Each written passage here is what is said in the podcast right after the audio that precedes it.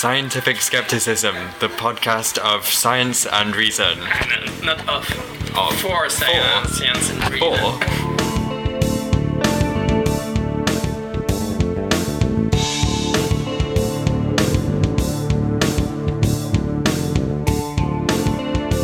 Épisode 25 pour le samedi 22 novembre 2009 à propos de votre serviteur.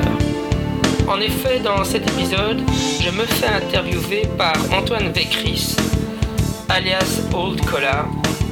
Euh, Il était venu sur le balado pour l'épisode 21 et suite à cette, euh, à cette discussion, il a souhaité revenir sur le balado pour cette fois-ci me cuisiner et me poser à moi des questions à propos du scepticisme scientifique.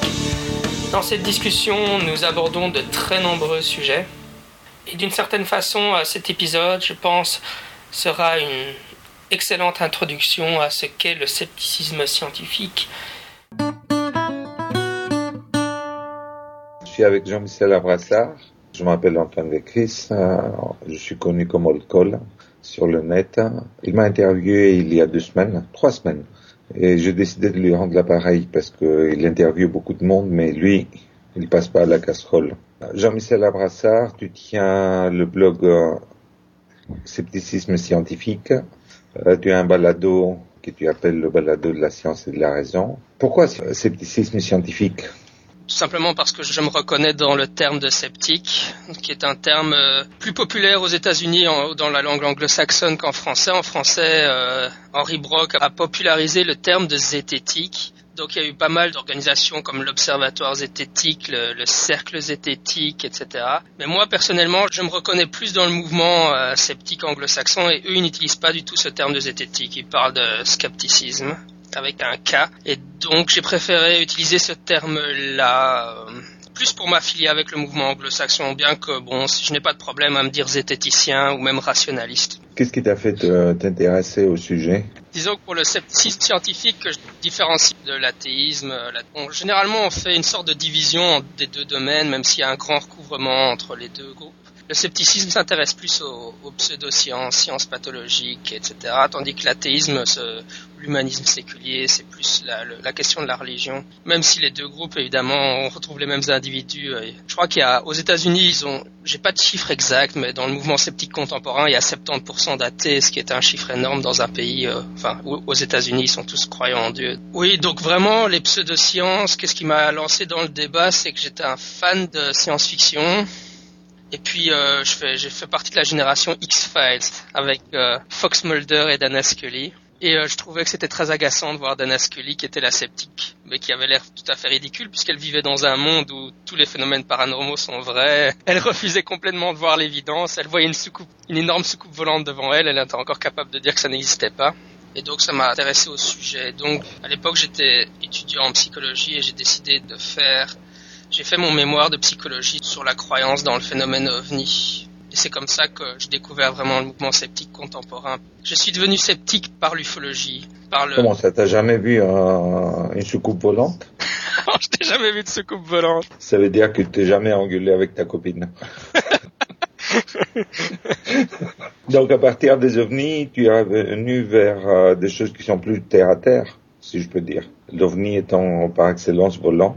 Ce qui s'est passé, c'est que j'ai fait ce mémoire et puis là déjà, j'ai commencé à rencontrer donc des gens qui sont ce qu'on appelle des ufosceptiques, donc des sceptiques spécialisés dans le phénomène ovni, comme j'en interviewe régulièrement sur le balado, comme Eric Maillot, euh, Jacques Scorno, qui ont une approche euh, scientifique et rationnelle du phénomène ovni. Et puis je suis allé euh, travailler un an aux États-Unis et là vraiment j'ai découvert les publications du mouvement sceptique contemporain comme Skeptical Inquirer, The Skeptic Magazine, c'est vraiment en lisant la littérature sceptique que j'ai commencé à m'intéresser à d'autres sujets. Euh, forcément, parce que les sceptiques américains, bon, et même moi maintenant, j'ai un peu cet aspect, j'ai un peu cette lassitude-là. Bon, le phénomène ovni, euh, enfin, on a vite fait le tour d'une certaine façon et euh, ça devient vite. Il y a tellement rien derrière derrière l'ufologie. Enfin, c'est intéressant sociologiquement parlant. Maintenant, évidemment, mes centres d'intérêt ont évolué vers, je dirais, principe Enfin, je m'intéresse à, tout ce que les, tous les domaines auxquels s'intéressent les sceptiques, comme les médecines prétendument alternatives, l'anti-vaccination dont tu as parlé. Mais c'est vrai que mes, mes grands centres d'intérêt maintenant, c'est la parapsychologie et le dessin intelligent, le créationnisme. C'est un peu mes dates. Donc euh, l'idéal pour toi, ce serait de trouver un, extraterrestre qui vient en soucoupe volante. Euh, non, le fantôme d'un extraterrestre qui vient sous, en soucoupe volante pour nous amener des médecines parallèles. en gros, oui. Bah, on n'est pas loin des choses qu'on trouve vraiment dans la, littérature de la frange lunatique, tu sais. Comme euh, certains cryptozoologues qui font des liens entre les Bigfoot et les soucoupes volantes. Euh, d'accord, donc le fantôme d'un Bigfoot médecin alternatif, d'accord. Quelque chose comme ça, oui. Euh, à partir de, de cette approche-là, est-ce que tu as proposé une typologie du para-rationnel qu'on trouve à droite à gauche? Moi, il y a ce que j'appelle la sainte trinité des sciences pathologiques, c'est l'ufologie, euh, la cryptozoologie et la parapsychologie, mais c'est pas vraiment une classification, c'est juste dû au fait que je pense que c'est les sujets classiques que les sceptiques critiquent depuis, depuis le début du mouvement sceptique contemporain. Tandis que maintenant, évidemment, il y a des nouveaux, des choses nouvelles qui sont apparues et qui sont moins, moins classiques justement. Bah, justement, le dessin intelligent a pris plus de proportions dans les années 90. Euh, L'antivaccination, euh, oui, c'est aussi au début des années 90. Donc c'est des, des phénomènes plus, qui ont pris de l'ampleur plus récemment. Bon, bah, l'ufologie, euh, ça remonte déjà Kenneth Arnold aux années 40, donc les, sceptiques dans les années 60, 70 en parlaient déjà. Tu viens de, de, montrer qu'il y a dans le temps une évolution des tendances. Qu'est-ce que tu donnerais comme les toutes dernières, celles qui viennent de sortir, la mode? Je pense qu'au niveau des actuellement les tout grandes modes du moment, c'est évidemment les théories de la conspiration sur le 11 septembre. Les théories de la conspiration, ça date pas d'hier, parce qu'évidemment, c'était John Fitzgerald Kennedy auparavant, mais maintenant plus personne s'intéresse à la conspiration autour de JFK, mais tout le monde parle de 11 septembre. Le conspirationnisme évolue en fonction de l'actualité euh, politico médiatique forcément. Mais disons pour l'instant, par exemple mon blog, euh, je peux dire que j'ai un maximum de, de hits de lecteurs euh, sur mes billets consacrés à la théorie de la conspiration autour du 11 septembre. Alors que c'est un sujet que j'aborde pas beaucoup parce qu'honnêtement ça m'intéresse que moyennement. Mais c'est vraiment quelque chose qui dans le grand public est et alors, le sujet dont on parlait la dernière fois, je pense l'anti-vaccination, c'est vrai que c'est un sujet assez, assez grave avec la question de l'autisme, donc le vaccin rougeole, robéole et le troisième j'ai oublié. Enfin, ce vaccin que prétendument ça causerait l'autisme, donc depuis l'étude de, Wakefield en, en 92, je pense, 93. C'est vraiment les derniers, les derniers développements qui sont les plus, inquiétants, les plus agaçants, je dirais. En ayant vu comment ça, ça évolue, comment les nouveaux sujets à, apparaissent, est-ce que tu aurais des prédictions à faire pour l'avenir proche? Je crois que la prédiction qu'on peut faire, et c'est une citation de, James Randi qui compare ça, des, qui compare donc tous les sujets que critiquent les sceptiques à des canards en plastique qu'il est impossible de faire couler. Donc tu sais, tu as des canards en plastique dans ta baignoire et les sceptiques ils poussent dessus pour essayer de les couler, mais ils n'arrêtent pas de remonter à la surface. et c'est ce qu'on observe avec tous ces sujets-là. Par exemple, je veux dire, on peut critiquer tant qu'on veut, je ne sais pas moi, par exemple l'homéopathie ou même l'astrologie, quoi, qui est peut-être le sujet le plus éculé, il n'arrête pas de revenir. C'est impossible de s'en débarrasser culturellement, ça reste dans la culture ambiante. Et c'est pour des raisons euh, sociologiques évidemment, mais même les individus comme Uri Geller, tu sais, qui pliaient des, des cuillères par... Attends, moi je plie des cuillères très très souvent pour, euh, pour penser à Geller. Euh, c'est un de mes trucs préférés. Bah, donc dans les années, c'était dans les années 60 qu'il y a eu toute cette vague de, il était super populaire, il a été testé dans des laboratoires de parapsychologie qui ont approuvé qu'il avait vraiment des, phénomènes para, enfin que c'était authentique. Et puis euh, ils ont même baptisé euh, le, le, tordage de cuir l'effet Geller, euh, ça porte scientifiquement ce nom-là. Et puis James Randi est arrivé a montré que c'était euh, purement, enfin que c'était tout à fait possible de le reproduire avec des trucs d'illusionnisme. Et alors on se dit bon bah voilà quoi, c'est bon, Uri Geller, l'affaire est entendue, mais il y a 4-5 ans, il, a, il est revenu à la surface et euh, il est de nouveau relativement populaire. Il a eu sa propre émission de TV en Israël, puis il a eu sa propre émission de TV aux États-Unis. Donc voilà, les gens oublient ou c'est impossible de les faire couler, même avec euh, la méthode de James Randi qui est du, de, la démystification assez agressive, je dirais, du debunking assez rude. Même comme ça, Rigeller et les gens dans ce style-là arrivent à revenir sur la scène et à continuer à se faire de l'argent. Est-ce que tu penses vraiment que c'est que les gens oublient ou est-ce que ce sont les nouvelles générations qui arrivent qui n'en ont pas entendu parler, ils n'ont pas eu l'occasion de lire et elle découvre le, la littérature euh, para quelque chose? C'est une combinaison des deux, mais euh, effectivement il y a l'effet générationnel. Je pense que chaque génération d'adolescents euh, redécouvre le paranormal au sens large, ces phénomènes-là, et s'enthousiasme dessus. Et on veut de nouveau refaire le monde, mais aussi je pense qu'il y a le fait que les gens ont envie de, envie de croire dans ces phénomènes et Finalement, les, sceptiques, ils jouent mauvais rôle dans là-dedans, puisque ce sont les briseurs de, rêves. C'est ceux qui disent, ben non, vous devriez regarder ce genre de choses avec esprit critique. Et puis bon, les, les gens n'ont pas tellement envie d'entendre ça. Ils préfèrent, ah, ils préfèrent s'imaginer qu'il est possible de tordre des cuillères par la pensée. C'est plus. Si c'était vrai, ce serait super, je veux dire. Mais, donc c'est enthousiasmant comme idée, et je pense que c'est aussi pour ça que les gens ont envie d'y croire. Comme dans, c'était le sous-titre d'X-Files, hein. I want to believe, hein, je veux croire. Je pense que les gens, les gens veulent croire. Comment tu vois cette euh, manie de croire à des choses?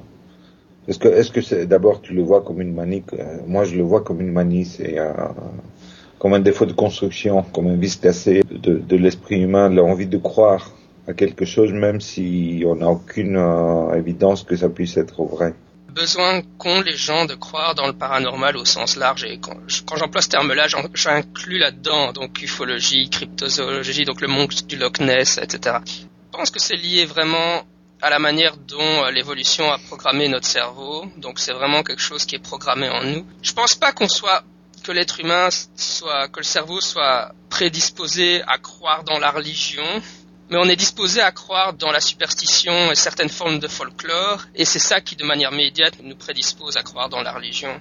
Mais donc, par exemple, Michael Shermer, il, souligne souvent euh, la paternicité, donc le fait qu'on a tendance, en tant qu'être humain, à voir des relations là où il n'en existe pas. Par exemple, on voit des causalités, euh, on a des machines à créer des causalités, même, même s'il n'en existe pas. Et par exemple, dans le paranormal, c'est particulièrement flagrant. On est dans une maison réputée hantée, on entend un bruit qu'on n'arrive pas à expliquer, et Bardaf c'est l'embardé, on crée une causalité inexistante, et on dit, bah oui, c'est le fantôme qui habite dans la maison hantée qui a fait ce bruit-là. C'est évident, non? Puisqu'on t'a dit que la maison elle était hantée, qu'est-ce que tu vas chercher plus loin? Donc il y, a, des vraies questions comme ça, je pense, pour les psychologues, euh, la ce qu'on appelle la, psychologie des expériences inhabituelles, pour vraiment expliquer euh, ce genre de mécanismes qui sont moi vraiment ancré en nous. Je veux dire, même les sceptiques, je pense que on se dit rationnel, mais en même temps, être rationnel, c'est quelque chose qui n'est pas dans la nature humaine. C'est un combat permanent. On doit apprendre à penser de manière rationnelle, on doit apprendre à penser de manière logique. C'est un travail qu'on fait en permanence. C'est beaucoup plus facile de se laisser aller d'être irrationnel et illogique. Tu, viens de toucher un sujet qui m'intéresse beaucoup et j'aimerais bien avoir ton opinion là-dessus. Tu viens de dire qu'il faut qu'on apprenne penser de façon rationnelle. Tu es dans l'éducation, si je ne me trompe pas. Quelle serait ta façon de proposer à apprendre à aborder les sujets de façon rationnelle? C'est un vaste sujet. C'est une question que je me pose souvent. Par exemple, on, on propose la création de cours de zététique euh, dans les universités. Effectivement, bon, ça c'est une partie de la solution du problème. Euh, à l'université, je pense qu'on devrait aborder ce genre de questions plus frontalement. Les universitaires ont tendance à, ne pas aborder les questions qu'abordent les sceptiques, par exemple le paranormal, etc. Ils passent ça sous silence et ça fait que les, étudiants ont tendance à aller chercher leurs réponses dans la littérature ou la mauvaise littérature. Peut-être aborder ça, avoir un cours de pensée critique à l'université, mais en même temps, euh, je suis pas Oh, ça serait bien, hein, mais je suis pas super convaincu parce que je crois au moment où les élèves rentrent à l'université, les, croyances sont déjà complètement intégrées. Je pense qu'on a, qu'on a 18-19 ans, euh, c'est déjà trop tard. Donc moi, je suis par exemple intéressé par ce qu'on appelle la pratique de la philosophie avec les enfants. Donc c'est des programmes euh, justement de, de débat euh, à partir. C'est pas de la philosophie où on enseigne la philosophie aux enfants. On dit oh, Kant a raconté Chick et Chak dans, dans la critique de la raison pure, mais où on prend un groupe d'enfants et on les fait discuter sur un thème philosophique donné. Donc il y a une sorte de débat entre les enfants où l'adulte intervient le moins possible. L'idée, c'est de créer une communauté de pensée parmi les enfants et justement que par, qu'ils apprennent eux-mêmes à débattre. Et dans les thèmes que, que les philosophes pour les enfants proposent, il y a justement des thèmes consacrés à la logique et des choses comme ça. Évidemment, c'est pas la logique universitaire, hein, mais c'est on propose aux enfants eux-mêmes à partir de 10 ans de réfléchir à ces questions-là Et à travers ce débat d'idées entre les enfants eux-mêmes, ils apprennent, ils redécouvrent par eux-mêmes comment penser correctement. Bon voilà, il n'y a pas de réponse facile à cette question-là, mais pour ce que j'ai pu lire sur la pratique de la philosophie avec les enfants, vu qu'elle prend les enfants, par exemple à partir de 9, 10 ans, 11 ans, pour essayer de leur apprendre à réfléchir, euh, ça me paraît une bonne idée, quoi, de les prendre plus tôt que les gars de 19 ans qui ont déjà lu euh, plein de bouquins sur le paranormal, qui arrivent à l'université et qui vont choper un cours de zététique ou de toute façon, euh, ils vont juste dire que le prof est un imbécile parce qu'il n'a pas lu euh, Dean Radin ou Rupert Sheldrake, qui sont les, principaux tenants en parapsychologie. Ça, ça c'est un problème qui est récurrent. C'est nous avons beaucoup de littérature que vous n'avez pas lu. Euh, c'est pas seulement dans, dans le domaine de la parapsychologie, c'est aussi dans le domaine de la théologie. Euh, oui, vous n'êtes pas un expert, vous n'êtes pas un théologien, donc vous n'avez pas le droit de discuter de, de religion. est-ce que tu penses que, euh, que le seuil de euh, connaissance d'une littérature particulière se place pour pouvoir dire que on peut la discuter sans en être un expert. Oui, ça c'est vrai que c'est un argument classique euh, des tenants. En fait, euh, ça, ça provient du fait euh, justement que les tenants, parce qu'ils croient déjà dans, le domaine particulier, ont une motivation bien supérieure à l'étudier que les sceptiques qui n'y croient pas. Ça c'est un problème classique. Par exemple, si tu prends l'ufologie, si tu veux les gens qui pensent qu'il est plausible que des extraterrestres visitent notre planète sont beaucoup plus motivés à lire la littérature ufologique que moi, par exemple, qui euh, finalement, je finis par trouver ça ennuyeux parce que j'ai peu d'espérance de trouver dedans quelque chose de, de très intéressant. Maintenant, euh, oui, je crois qu'il faut expliquer à ces gens-là, non, les sceptiques, ce sont des, ce qu'en anglais on appelle des jack of all trades. On est des touches à tout. Mais c'est pas pour ça qu'on ne peut pas avoir un avis pertinent sur une science pathologique ou une pseudoscience. Parce que bah, c'est le, le, peer review process. Hein. On n'a pas besoin d'être un, un expert accompli dans le domaine particulier pour quand même pouvoir évaluer euh, la, crédibilité de certaines de, leurs prétentions. Maintenant, je pense qu'aussi il y a un rôle que doit jouer la communauté, c'est-à-dire que euh, chaque sceptique individuellement ne peut pas, il est impossible pour quelqu'un d'avoir la, la, somme de connaissances est telle, c'est impossible. Mais donc chacun doit se spécialiser et la communauté sceptique doit travailler en tant que communauté et avoir ses experts. Par exemple, Eric Maillot est un expert en ufologie. Je sais que si j'ai une question euh, sur un cas euh, que je maîtrise moi-même mal, je peux lui poser. J'ai mon réseau de connaissances. Je sais que ces gens, bon, ils sont à fond dans la question ufologique. Je peux leur poser. Moi, j'essaye de me spécialiser sur le dessin intelligent, sur euh, sur la parapsychologie. Je crois que c'est vraiment important que chaque sceptique trouve le sujet dans lequel il a envie de se spécialiser et qu'après, ce soit un travail de, de communauté pour résoudre, pour contrecarrer cet argument-là. Tu dis que tu te spécialises dans le dessin intelligent, et pour moi c'est une aubaine pour te poser des questions. Est-ce que tu peux nous le définir de façon résumée? Le dessin intelligent, ah, ouais, c'est un, non, c'est un vaste sujet. Je dois dire que ma, ma, spécialisation entre guillemets, euh, elle vient du fait que j'écoute le balado du Discovery Institute je l'écoute religieusement chaque semaine, ce que je pense peu de sceptiques font. Donc j'écoute vraiment ce que disent les gens du Discovery Institute euh, pour entendre vraiment leurs propres arguments, comment eux défendent leurs propres arguments. Disons que oui, le dessin intelligent, en trois mots, euh, c'est euh, l'idée que certaines structures sont d'une complexité irréductible, comme l'exemple Princept, c'est la flagelle de la bactérie, qui est une icône du dessin intelligent. Et cette structure, pour eux, bon, ils la comparent au, au, moteur d'un orbor et donc euh, pour eux ne peut simplement pas être apparu euh, par euh, les voies habituelles de l'évolution et donc une structure d'une complexité irréductible. Ça c'est l'argument de Michael B. Hein.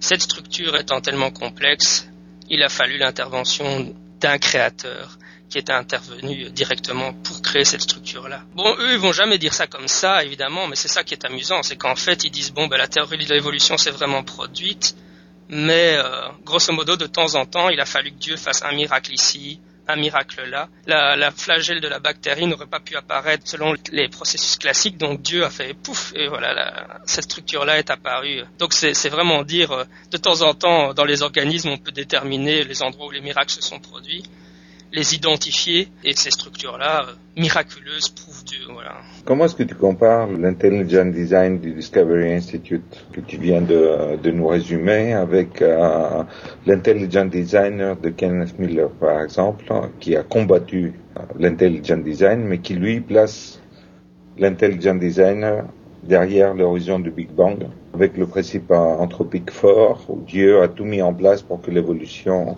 fournissent des, des êtres suffisamment intelligents pour se tourner vers l'idée de Dieu. Ouais, je pense, moi, je, je dirais même pas que Kenneth Miller défend l'intelligent design, parce que justement, ce que non, la non, il a combattu. Oui, oui, oui, je comprends bien. Oui, oui, c'est un des principaux critiques du dessin intelligent à la, à la Discovery Institute. Ce qu'il défend, lui, c'est une forme d'évolution théistique, mais la, la, la, nuance se situe dans à quel niveau Dieu intervient. Est-ce qu'on, est-ce que Dieu euh, met en branle au départ l'évolution et puis la laisse se produire, ce qui est l'optique de Ken Miller, pour euh, autant que je la comprends.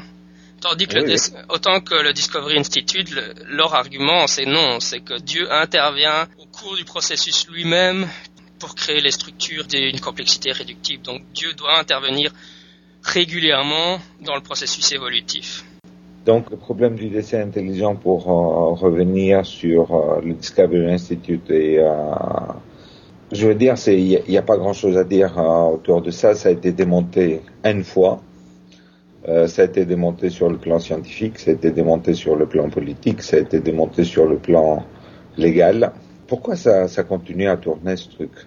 Mais euh, je pense qu'ils font un excellent travail de, de propagande, tout simplement. Ça, c'est déjà très souvent. Euh, je crois que dans les dans les problèmes auxquels on se confronte en tant que sceptique, euh, le groupe auquel on s'oppose, euh, finalement, c'est même pas tellement un problème scientifique, c'est un problème de propagande et de culture scientifique du grand public. Je pense que c'est vrai pour tous les groupes, par exemple euh, les ufologues, les gens vont trouver facilement le, un livre de Jacques Vallée dans dans leur librairie du coin. Par contre, pour trouver un livre sceptique sur l'ufologie, ils vont devoir déjà chercher beaucoup beaucoup plus activement.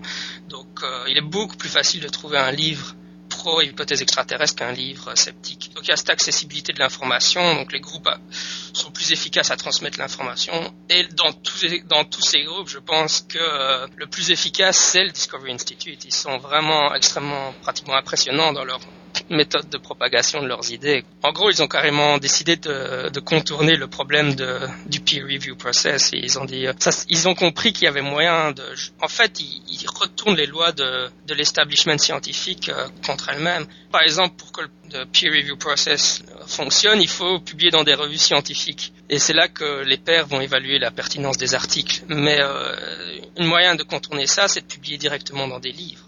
Et alors, euh, qu'est-ce qu'on fait bon, À London. Alors, qu'est-ce que fait le, le Discovery Institute? Ben, Ils publient directement et ils choisissent Harvard Press. Donc, euh, ils disent, ben voilà, on publie à Harvard. Hein. Évidemment, Harvard Press publie ça parce que, bon, eux, pour eux, les bouquins se vendent. Il n'y a pas de peer review process. Et, euh, et pour le grand public qui n'est pas, qui, n'arrive pas à percevoir parce qu'ils n'ont pas la culture scientifique ou les compétences pour s'en rendre compte, ils s'imaginent ah ouais mais le bouquin il est super sérieux, il est publié par Harvard Press, il a toutes les apparences de la scientificité, ils se rendent pas compte qu'ils ont contourné l'obstacle scientifique en passant directement à l'étape de la publication sous forme d'ouvrage et en sautant l'étape de publication dans des revues. On a quelques exemples euh, qui sont relativement récents sur le euh, comment on peut arriver à, à, publier même dans des revues scientifiques euh, en passant, en contournant le problème de, de, la revue par les pairs. Je ne sais pas si tu as vu l'histoire hein, sur le, la soumission d'un papier par un Margulis euh, sur le Proceedings of National Academy of Science récemment, mm -hmm. où le papier il est passé à, après avoir été soumis à une revue jusqu'à ce qu'il y en ait deux qui lui soient positives. Pourquoi le Discovery Institute ne ferait pas pareil? Ah bah, ils, tentent de faire pareil, hein. Et ils ont, ils ont peut-être réussi à publier un ou deux articles jusqu'à présent. Mais euh, l'astuce, c'est qu'en fait, ils doivent trouver un moyen de, de faire, de faire, c'est un peu la quadrature pour, du cercle pour eux, parce que l'article ne doit pas être sur le dessin intelligent, parce que sinon il sera refusé d'office par la revue. Mais il doit être sur un, sujet suffisamment proche pour que eux puissent le citer par la suite comme, comme apportant du crédit à leur théorie. Donc en général, ça va être des articles de Michael B. ou de Dembski, etc., sur des sujets connexes à la théorie de l'évolution. Et puis après, ils peuvent citer ça. Ah voilà, on a enfin réussi à publier un article. Bon, évidemment, ils vont faire appel à toute une théorie de la conspiration, comme tous les pseudo-scientifiques qui vont dire oui, mais en fait, euh, on refuse de publier nos articles pas parce qu'ils ne sont pas valides scientifiquement, mais parce qu'il euh, y a un tabou vis-à-vis -vis de nos idées, bien entendu. Ça, ça c'est un argument qui revient souvent. Il revient pas que sur les sujets de, des pseudo-sciences ou de pseudo-religion. Euh, ça, c'est un problème récurrent. Je suis si génial. Euh, J'ai trouvé quelque chose que personne ne comprend et personne ne veut me publier, donc je vais faire un bouquin. Comment on fait le distinguo entre euh, ce qui est vraiment de, euh, de la lubie de pseudo-scientifique et ce qui est vraiment euh, une théorie scientifique qui a du mal à percer parce que les esprits ne sont pas préparés? Moi, je pense qu'il y a toute une série d'indices que qu'on peut en bon, c'est une question de formation, de culture scientifique évidemment, mais euh, il y a toute une série d'indices qui, qui permettent aussi de ce qu'on appelle en anglais red flags, des, des indices qui permettent de se dire oula, il y a quelque chose qui pose problème. Mais de toute façon, déjà quand quelqu'un tient le discours et qui dit, qui tient ce discours-là, je suis un, un Galilée incompris et euh, l'establishment scientifique euh, est comme l'Église catholique et veut me, et veut me faire taire. Euh, je crois que c'est déjà, c'est déjà un bon indice qu'on est devant un, quelqu'un de pas très crédible. Tu viens de parler de l'Église catholique, tu me donnes le marche-pied pour ma question suivante. Je veux revenir vers le miracle. On peut constituer très très bien un comité d'experts catholiques pour prouver que tel et tel miracle est arrivé. Oui. Bah ça, oui, on peut, mais... Je veux dire, je te parle de la pratique de l'Église catholique, là. je veux dire, factuellement, on peut parce qu'ils le font, je veux dire. Quelle est la valeur d'une démonstration de ce genre-là qui est euh, imperméable à l'extérieur? Toute façon, eux, ils vont évaluer ça avec des critères théologiques. Donc, de toute façon, pour moi, on est en dehors du domaine de la science, donc euh, ça, ça me, enfin, bon, même moi-même, je, suis relativement intéressé par les questions théologiques, mais euh, bon, il faut bien que les gens comprennent que quand les catholiques prennent une décision comme ça, c'est basé purement sur des questions théologiques et pas sur des questions scientifiques. Mais de toute façon, euh, l'Église catholique a toujours joué un drôle de jeu avec ça. Parce qu'évidemment, euh, ils vont ils, vont se dire mais oui mais ça attire des nouveaux croyants. Prenons un exemple concret, le Saint-Suaire de Turin. Bon, s'il y a bien quelque chose qui a été démystifié, c'est ça. Donc je veux dire l'Église catholique. La première mention du Suaire de Turin historiquement, c'est un, un, un, prêtre ou un évêque qui explique qu'il a découvert ce, qui était le faussaire de ça et c'était au XIIe siècle. Donc même l'Église catholique est très au courant que c'était un, un faux. Mais bon, ils vont jouer à un jeu en disant oui, mais c'est inspirationnel, euh, ça encourage les gens à croire, donc euh, et donc à cause de ça, le pape va quand même aller devant, euh, sans reconnaître. Enfin bon, ils tiennent un discours alambiqué pour essayer de. Ils disent mais oui, mais non, quoi. En fait, bon, c'est assez assez ridicule. Je sais pas. Est-ce qu'il y, a encore des gens qui prennent au sérieux l'Église catholique de toute manière? Ah si, si, si, si, si. Il y a, on en discutait la dernière fois, il y a 52% des Français qui se disent euh, catholiques, même s'il y en a un 7% parmi eux qui, euh, qui disent ne pas croire à l'existence de Dieu. De toute façon, je suis allé à Lourdes, j'ai vu euh, le parc d'attractions de Lourdes, comme je l'appelle. quand on voit tout ce qu'ils vendent en statuaire, porte-bonheur, etc., statue de la Sainte Vierge, bon, bah, je suppose qu'il y a un public pour ce genre de choses, et donc il y a un public qui y croit, mais... J'espère que tu as ramené une petite statue de la Vierge phosphorescente dans le noir au maître de l'eau bénite. Que tu gardes ça religieusement avec toi. Non? Non. non.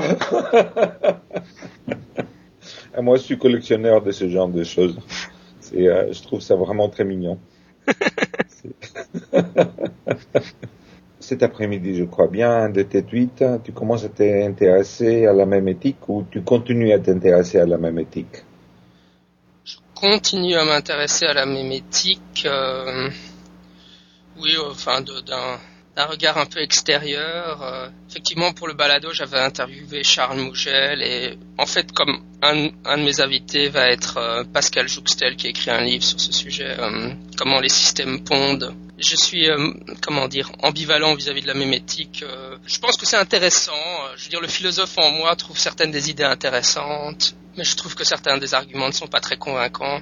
Ils vont souvent contre-argumenter que c'est une discipline naissante et que donc elle a les défauts d'une discipline naissante. Peut-être. Mais bon, on pourrait aussi argumenter ça de beaucoup de choses. Hein. On peut dire aussi la parapsychologie, c'est une discipline naissante et qu'un jour, ils auront un breakthrough, une découverte. Donc c'est un argument qui coupe dans, qui cut both ways, qui coupe dans toutes les directions. Voilà, non, je trouve ça intéressant, mais euh, je, suis intéressé d'en parler sur le balado, oui, mais euh, disons que je suis sceptique. Comme à mon habitude. Quel est le, tu es psychologue de formation. Euh, moi, je pense que la même éthique devrait être un sujet de psychologie euh, plus qu'autre chose. J'ai l'impression qu'il y a plus de biologistes qui s'intéressent à la même éthique pour l'instant que des psychologues. Pourquoi? Je veux dire, pour le biologiste, la mémétique, c'est quelque chose qui paraît quasiment évident. Je pense que, oui, euh, honnêtement, je pense qu'en fac de psycho, je n'ai jamais entendu parler de mémétique, hein, soyons clairs. C'est vraiment pas un sujet qui est abordé actuellement en fac de psychologie. Je, suis venu à m'intéresser à la mémétique via, via Suzanne Blackmore, qui est une parapsychologue devenue sceptique de la parapsychologie et qui a écrit un, livre qui s'appelle The Meme Machine. Donc je suis vraiment pas venu à la mémétique via ma formation de psychologue. Je pense que c'est dû à des affinités. Je crois que la mémétique, justement, euh, ça parle à des gens qui ont des formations euh, sur la, la, théorie de l'évolution et à des gens qui ont des formations plus de type euh, informatique, euh, programmation et des choses comme ça. Bon, il y a des objections qui sont opposées à la mémétique, hein. Euh, entre autres son absence de pouvoir prédictif. Actuellement, il n'y a pas de modèle mémétique qui permette de prédire quelque chose, et donc évidemment les scientifiques, c'est une bonne raison de dire, euh, si vous voulez faire de la science, c'est bien d'avoir un modèle qui prédit quelque chose pour qu'on puisse le tester, parce que sinon, euh, si c'est que post-dictif, c'est bof bof quoi. C'est la première critique et puis euh, la, la, deuxième critique c'est que euh, le gène, il a une existence biologique. Je veux dire, on peut voir un, un gène, on peut voir la, le matériel génétique euh, dans un microscope, tandis que le même on ne peut pas quoi. Donc euh, qu'est-ce que comment ça on peut pas le voir? N'importe quel bouquin c'est un, un, ensemble de mèmes qui se promènent. Évidemment là on rentre déjà dans une discussion ménétique. Qu'est-ce qu'un mème? Qu'est-ce qu'un mème? C'est quoi exactement le même? Je vais changer complètement de sujet. Okay. Euh, je vais parler un, un, peu de toi, parce que tu es un Belge qui est installé au Japon. Okay. Et ça, c'est un sujet en soi. Tu es un Européen qui est transplanté dans une culture euh, différente. Est-ce qu'elle est vraiment différente? Oui, ça, elle est vraiment différente. Difficilement euh, sous-estimer la différence. Moi-même, j'ai choisi le Japon parce que dès le départ, j'ai pensé que c'était la culture la plus différente à laquelle je pouvais m'exposer. Donc, en gros, je me suis demandé, dans le monde, c'est quoi la culture la plus différente de la mienne à laquelle je puisse m'exposer? Et j'ai répondu le Japon. Maintenant, je sais pas si ma réponse est vraie, parce qu'évidemment, il y a la Chine et d'autres cultures, mais de ce que je peux en, en, vivre, en tout cas, la culture japonaise est très, très, très différente de la culture euh, européenne. Dis-moi ce que tu en tires comme euh, bénéfice dans, dans de cette immersion-là dans un environnement qui n'est pas familier de l'enfance Je pense que ça crée une véritable euh, ouverture d'esprit dans, le bon sens du terme, dans le sens où des choses qu'on considère comme des évidences n'en sont absolument pas pour eux, donc et inversement proportionnelles. Ça t'amène à te reposer tes questions sur ta propre culture ou à remettre en question ta propre culture, ce qui est évidemment tout à fait intéressant. Maintenant, il faut bien comprendre que, évidemment, toi aussi, tu es un expatrié, donc. Euh...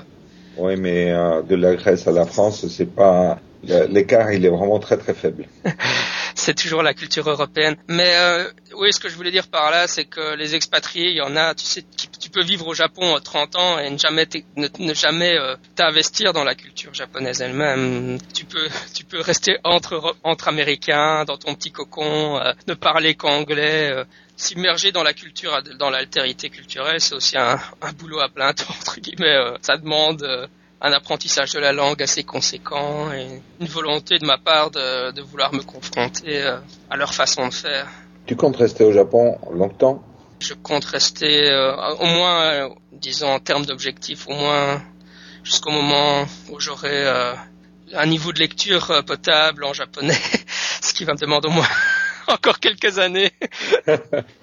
pour la petite histoire, je vais quand même le dire. Bon, après la psycho, j'ai étudié la philo, enfin, donc j'ai fait, j'ai fait psycho et philo. Moi, je suis un, un biclassé, comme on dit dans Dragon. Et en philo, j'ai travaillé sur la philosophie japonaise. Tous des noms que personne ne connaît à part les gens qui s'intéressent à la philosophie japonaise. Ouais, j'ai fait mon mémoire de fin d'études sur Nishida. Et donc, vraiment, mon objectif, c'est en gros d'être capable je veux dire peut-être mon rêve d'être capable de traduire de la philosophie japonaise en français. D'accord, donc euh, tu seras dans le coin pendant quelques années encore. Tu profites pour voir le pays, les gens, la façon de faire. Qu'est-ce que tu penserais qu'il faudrait qu'on importe en Europe? C'est une question quelque peu étonnante. Je crois que de toute façon, on est totalement incapable de contrôler ce type d'échange culturel. Et de plus, je pense qu'en France, c'est incroyable, mais actuellement, il y a un boom euh, de la culture japonaise. Donc la France importe énormément de culture japonaise pour le moment, euh, même si tu fais peut-être pas partie du public, mais euh, je peux te dire que moi régulièrement je reçois des emails de jeunes, de jeunes qui me disent oh je rêve d'aller au Japon, mais j'ai pas, je suis encore au lycée et euh, je n'ai pas encore je, je ne sais pas, je voudrais, je voudrais aller au Japon, mais le plus tôt possible, donc j'ai pas envie de faire d'études universitaires. Qu'est-ce que je peux faire? Le, le, pire que j'ai eu, c'est un gars qui me dit, ici il y a plein de convenience stores, donc des supérettes. Et il me dit, oh oui, je veux travailler dans une supérette au Japon. J'étais là, écoute mon gars, pourquoi est-ce qu'un directeur de supérette japonaise embaucherait un Français ou un Belge qui ne parle pas japonais, qui parle pas anglais, qui a pas de diplôme. Je crois que sa motivation va être relativement inexistante, mais. Euh...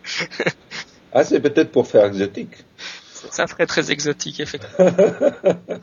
ouais, non, il y a vraiment un intérêt énorme en France lié au manga, à la culture, euh, ce qu'on appelle la culture otaku. Donc, euh, les otaku, c'est l'équivalent des geeks en anglais, donc euh, les coincés, mais c'est la culture jeux vidéo, manga, et puis il y a tous les trucs connexes comme les maid bars, les maid cafés, donc les cafés où les filles s'habillent comme des servantes françaises du 19e siècle, des choses comme ça. Wow. Oui. Bienvenue au Japon. je suis sûr qu'il y a beaucoup de gens qui aimeraient que la France importe ce genre de choses. Mais euh... Moi le premier. Hein. euh, non, c'est très intéressant ce que tu racontes là, le, les, les, demandes que tu reçois autour de, de ce genre de, de problème. C'est euh, euh, vu d'ici en France, moi je vois deux choses. Je vois les mangas, et je vois effectivement la cuisine japonaise. C'est euh, les copines tiennent absolument à avoir des sushis le vendredi soir. Donc euh, ça c'est quelque chose de nouveau. Et euh, avant on pouvait commander des pizzas pour livrer à domicile. Maintenant on peut se faire livrer des sushis aussi. Ce qui est fantastique évidemment, c'est que les, les, sushis sont une, une, toute petite part de la cuisine japonaise. La cuisine japonaise est beaucoup, beaucoup, beaucoup plus vaste que juste ça. Moi, mon souvenir, c'est que 90% de la cuisine japonaise, c'est pas mangeable première, euh, première impression sur quelques jours. Hein. Et euh, que les sushis, c'est le moindre mal. Moi, j'ai jamais eu de problème avec la cuisine japonaise, j'aime beaucoup, mais euh, je, sais qu'il y a des gens, bon, bah, ça c'est les goûts et les couleurs. Hein. C'est un choc culturel, la cuisine japonaise, donc ça passe ou ça casse. Tu as dit que tu étais fan de science-fiction, donc tu connais Isaac Asimov. Mhm. Tu connais peut-être Les Veufs Noirs d'Asimov. Veuve Noire, non, ça me dit les, les Veufs Noirs, c'est pas de la science-fiction, mais c'est pas mauvais. Il y a un banquier une fois par mois et l'invité est cuisiné en fin de repas. Donc on va dire qu'on est à peu près à la fin du repas, on vient de parler cuisine. Et la première question qu'on lui pose, je te pose en dernière, moi, c'est comment est-ce que tu justifies ton existence? Justifier mon existence? Je pense que je ne la justifie pas. Je crois qu'on a beaucoup de chances d'exister. Quand on me pose ce genre de questions, euh, je, je, pense à ce que disait Carl Sagan à ce sujet-là. On vient de citer consécutivement deux euh, figures proéminentes du mouvement sceptique contemporain. Hein. Aussi bien Isaac Asimov que Carl Sagan étaient des sceptiques euh, actifs dans le mouvement. Ils vont assez bien ensemble. Mais Carl Sagan, euh, oui, c'est ça, quand il parlait à, sa femme, il disait que la probabilité qu'il soit, euh, qu'ils aient gagné, euh, qu'ils soient nés en fait, qu'on soit né sur Terre. Dans la course euh, parmi tous les spermatozoïdes et puis etc. La, course génétique, et, cette probabilité qu'on soit né dans l'infinité de l'espace et puis qu'en plus que Carl Sagan ait rencontré sa femme Anne Druyan sur ce petit bout de terre tellement minuscule que que c'est une chance incroyable et c'est là qu'on peut avoir une sorte de j'hésite un peu à dire le mot mais enfin de spiritualité athée mais devant cette incroyable cette chance incroyable qu'on a d'exister. Je sais pas si ça répond vraiment à l'idée de justifier mon existence. Non, je peux juste dire que je suis très content d'exister et que j'estime que c'est vraiment une chance extraordinaire et qu'il faut en profiter euh, un maximum chaque instant. C'est le, carpe diem parce que il n'y a pas de vie après la mort. Euh, il n'y a que ce monde-ci et donc euh, c'est celui-ci qui compte. comme on le disait la dernière fois, je pourrais traverser la rue, la rue de main et me faire écraser et, et ne plus être là. Donc il faut vraiment profiter de, de, chaque instant qui passe. Alors je vais te proposer de profiter des derniers instants pour te poser une question. Moi je n'ai plus, mais j'aimerais bien que tu te poses une question que moi je n'ai pas posée pour l'instant, que tu penses être importante. Alors moi je me pose beaucoup de questions, mais je pense que c'est le propre des, des sceptiques. Je crois qu'il faut toujours se poser énormément de questions, toujours se remettre en doute. Euh, on reproche parfois aux sceptiques d'avoir des certitudes. On dit ah vous savez que les ovnis ne sont pas extraterrestres. Je pense que je pense que les gens qui disent ça ont tort. Je crois que je crois que les sceptiques euh, En tout cas, évidemment, je peux jamais vraiment ne parler que pour moi, mais je pense que je me pose énormément de questions et c'est très bien comme ça. Bien, je vais te proposer une dernière chose, c'est le résultat de, la non-question que tu viens de te poser à propos de toutes les questions. Euh, ton blog, il a beaucoup de sujets euh, différents qui reviennent de façon récurrente. Tes notes de lecture, euh, tu devrais peut-être ajouter une euh, catégorie, les questions que je me pose, et avoir chaque semaine une question pour qu'on puisse la discuter. Ah, ok. C'est un complément sur ton balado. Ta suggestion, euh, ta suggestion à mon blog. Ok, je peux essayer de trouver une question de la, la question de la semaine. Pourquoi pas? Si si, parce que j'aime bien tes, j'aime bien tes thématiques, j'aime bien la façon dont tu les abordes. Je pense que puisque tu dis que tu te poses plein de questions les mettre noir sur blanc, que ton fond il n'est pas blanc sur le blog. Les écrire de façon euh, bien précise et de les laisser à la discussion, ce serait euh, vraiment agréable. Ok. Je vais voir ce que je peux faire. Jean-Michel, j'ai plus de questions à te poser. Si j'en ai, mais hein, elles vont pas rentrer dans les quelques minutes qui, qui nous restent parce que donc j'ai euh, j'ai plus de questions particulières à te poser, si ce n'est des questions qui vont être vastes, qui rentreront pas dans les minutes qui nous restent. Euh, J'aimerais d'abord te remercier pour ton blog, parce que c'est un blog qui me fait plaisir de lire. Te remercier pour ton balado. Euh, je voudrais te souhaiter bonne chance et pour le blog et pour le balado. Et j'attends cette euh, catégorie de questions que tu nous poseras de façon régulière pour qu'on puisse les discuter. Ok, très bien. Et merci d'avoir accepté de, de, jouer le cobaye à l'envers. Mon balado est vraiment destiné à faire connaître les gens, euh, les gens que je trouve intéressants. Je veux donner la parole à des gens à qui on ne donne pas assez la parole à mon goût. C'est un vrai plaisir de pouvoir interviewer euh, pour moi, c'est même c'est un vrai plaisir de faire le balado. C'est juste ma discussion de la semaine avec une personne extrêmement intelligente sur un sujet qui m'intéresse, donc c'est très agréable à faire. Ça, l'égoïste. Ce sera le mot de la fin pour moi. Ça va. Allez, ciao, à la prochaine. Hein. Écoute, merci. Bye.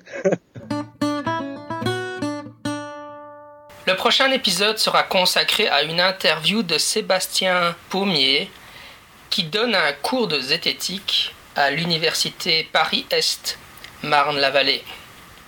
Voilà, c'était Scepticisme scientifique, le balado de la science et de la raison.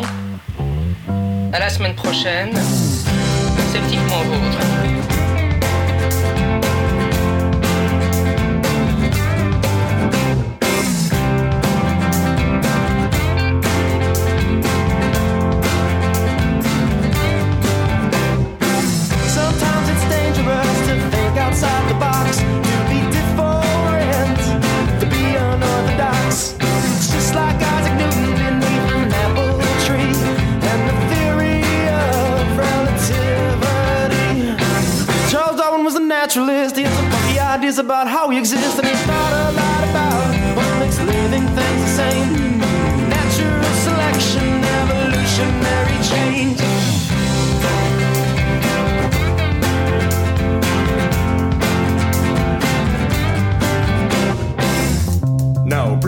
Science was influenced heavily by theology.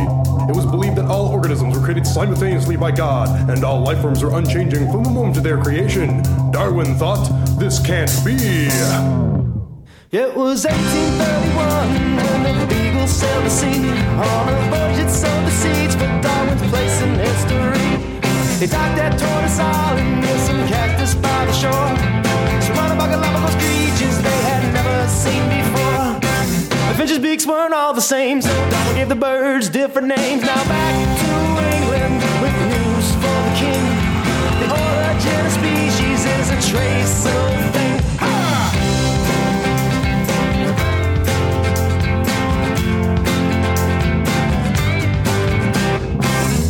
And thus Darwinian science was developed. Evolution does occur. Evolutionary change is gradual and driven by natural selection. Every species alive today arose from a single original life form. Everything we have believed to this point is wrong. On the origin of species, now Victorians be damned.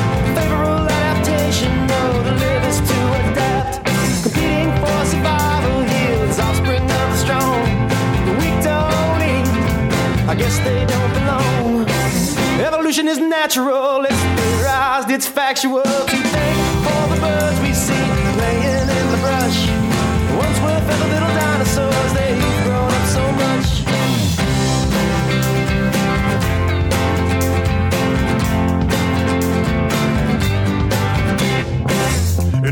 much opposition to Darwin from religious thinkers and some scientists, but it was soon overcome. Evolution was accepted by the middle classes. From so simple a beginning, one of the most important and unifying theories in the history of scientific thought had opened the door to an understanding of the world around us and beyond. So for four billion years now, the tree of life grows on.